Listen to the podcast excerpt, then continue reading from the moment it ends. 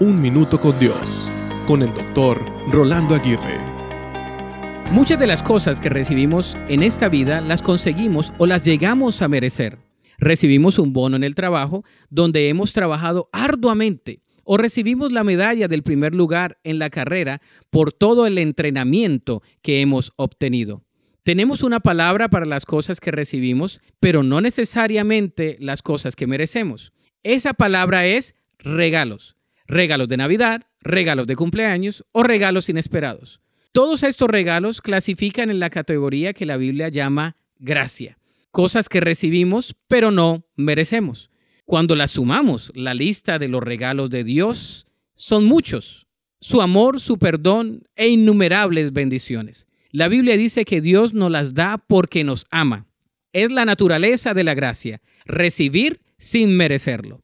Detente por un segundo para agradecerle a Dios por las bendiciones inmerecidas que Él ha derramado sobre tu vida.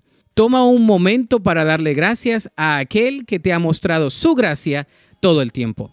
La Biblia dice, Dios los salvó por su gracia cuando creyeron. Ustedes no tienen ningún mérito en eso. Es un regalo de Dios. La salvación no es un premio por las cosas buenas que hayamos hecho, así que ninguno de nosotros puede jactarse de ser salvo.